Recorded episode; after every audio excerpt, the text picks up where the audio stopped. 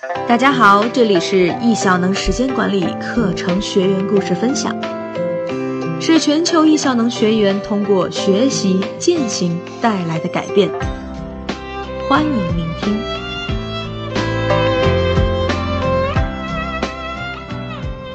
我是主播秋然。今天的题目是解密加复盘，我为何要力挺易效能的时间管理课？作者是来自悉尼的西大大，就让我们一起来听一下西大大和易效能的故事。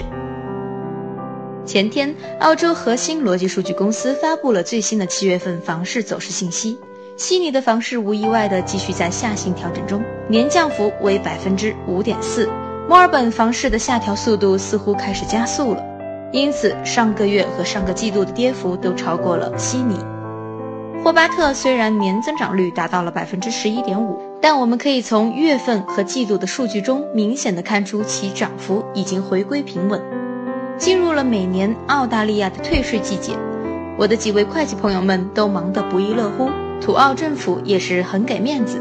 在这段时间里，澳洲的税法几乎没有什么大的变动，所以西大大也就可以偷偷懒，少写一些税务方面的文章了。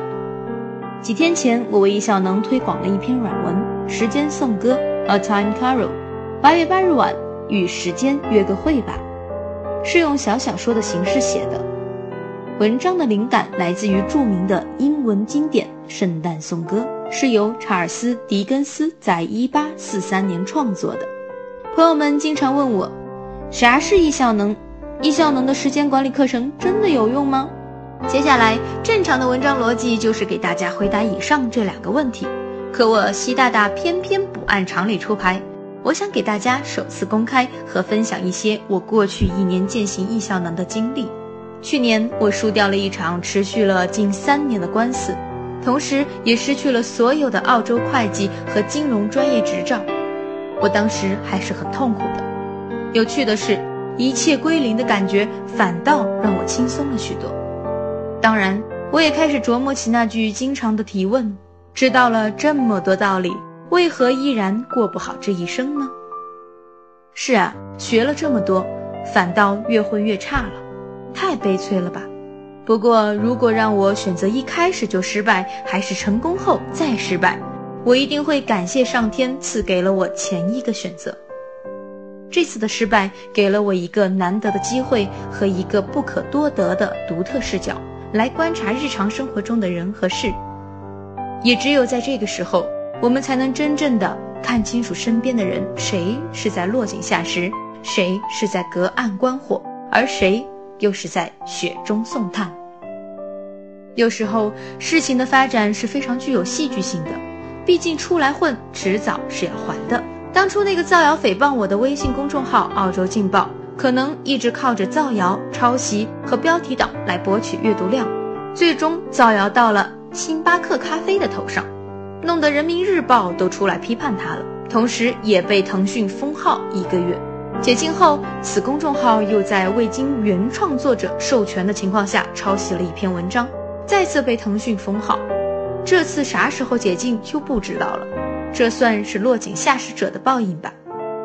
记得有一位非常成功的企业家曾经语重心长地对我说：“做生意可以把底线放低，但绝对不能没有底线，比如搞坑蒙拐骗的事情。”说完了落井下石者，现在说说雪中送炭者吧。首当其冲的是我的家人，感恩父母对我的支持，感恩妻子没有选择放弃我。经过了去年的波折后，我终于理解并体会到了啥叫做真爱。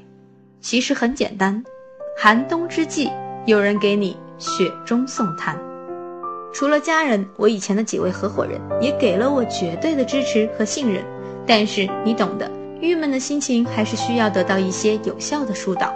于是我异想天开的决定用三十天的时间搞一次环球旅行，来一场说走就走的旅行确实很诗意，但 money 是个最大的问题。在我的家乡桂林，有一首很有名的歌，韩晓的《我想去桂林》。歌词一开始就是这样的：我想去桂林呀，我想去桂林，可是有时间的时候我却没有钱。我想去桂林呀，我想去桂林，可是有钱了的时候，我却没时间。这时，易效能的业务兵老师鼓励我，创造可能性，哪怕是穷游。于是我运用了易效能线下一阶课程学到的所有知识和工具，开始执行起来。我仅仅花了四个小时的时间，八个番茄钟，就把几十个航班和十多个住宿订好了。反正是怎么便宜怎么来。印象笔记用来分类重要文件。旅行清单和行程规划，Kinetfile 用来标注航班和对接信息，OmniFox 用来设定情境旅游的景点清单。现在回想起来，我当时还是很猛的，但幸亏学了这些工具，三十天的环球旅行才井井有条。完全没有预料到的是，在我环球到了加拿大多伦多的时候，恰巧叶老师也在那里开设易效能的一阶课程。于是我们决定一起登多伦多的地标 CN Tower。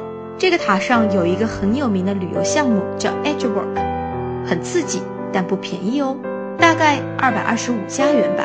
由于需要预定，我环游到美国纽约的时候就搞定了门票。但等到登塔的前一天晚上，叶老师告诉我，他都已经订好了，明早见了。我当晚心头一阵感动。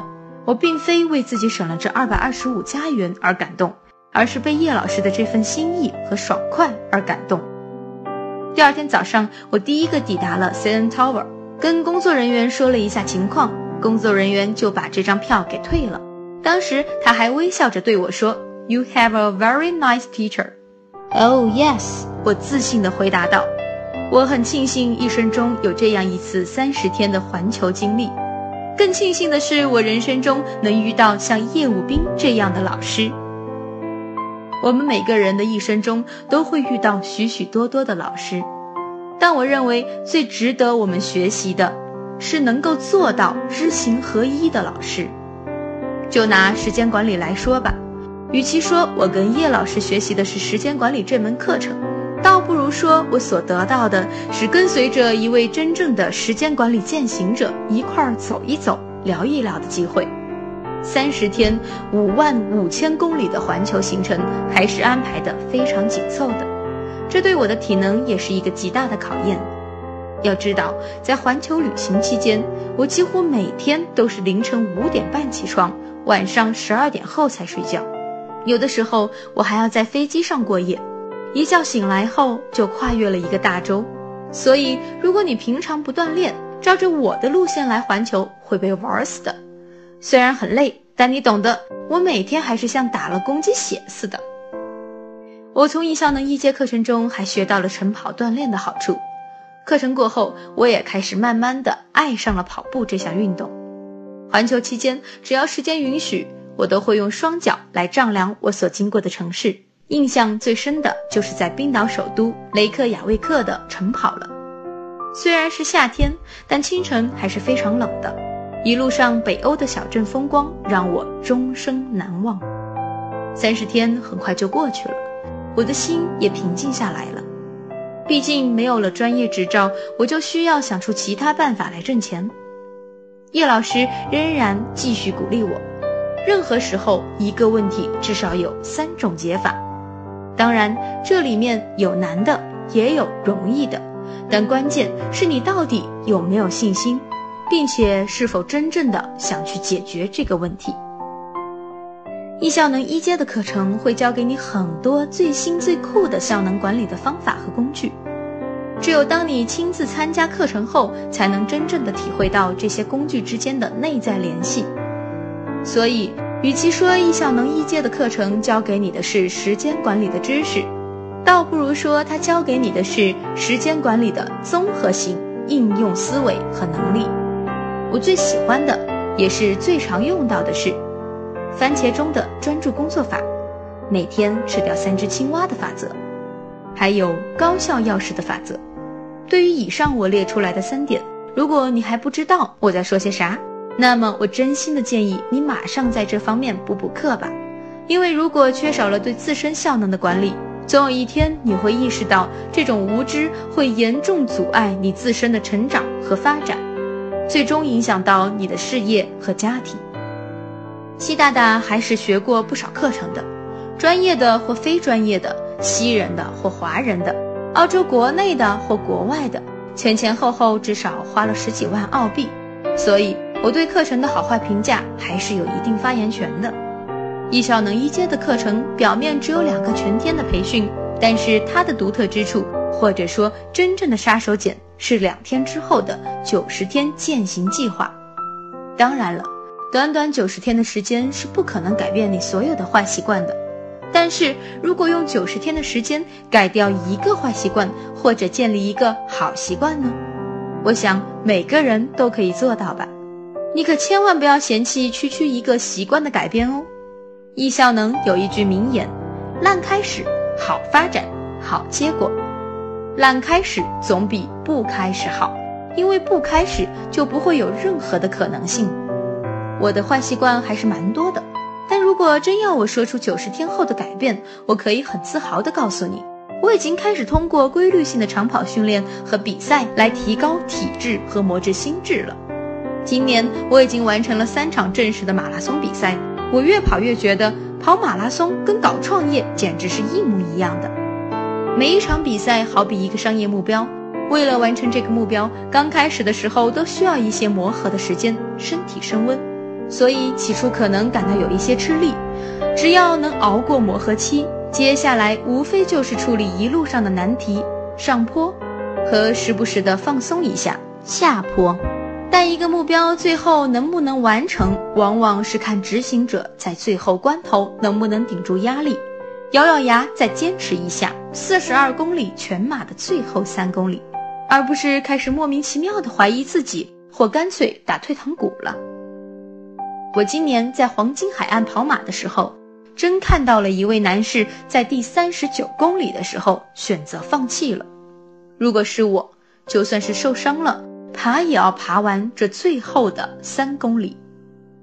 当然，如果你不喜欢跑步的话，也不用担心，不是还有那么多的运动项目可以选吗？艺校能提倡的是通过规律的锻炼来强身健体。只有身体棒棒的，才有体力和精力来管理时间，不是吗？长久性不平衡的生活作息，迟早会拖垮你的身体。只可惜，太多人不见棺材不掉泪呀。扪心自问，如果健康没了，其他的一切还重要吗？《增广贤文·朱子家训》里有一句名言：“滴水之恩，当涌泉相报。”叶老师在我最困难的时候，仍然鼓励着我前进，同时易效能的理念也让我活出了更好的自己。在此，我愿意为易效能证言，并吟诗一首，致叶君。众说课程好，错过还得了？人多效能高，学过便知晓。以上就是西大大和易效能的故事。很多人说，参加过易效能一阶课程后，最大的收获就是叶老师。叶武斌老师在大家的眼里是一个知行合一的时间管理践行者。我们相信，只要跟着叶老师不断的持续精进践行下去，我们每个人都可以成为更好的自己。谢谢你的收听。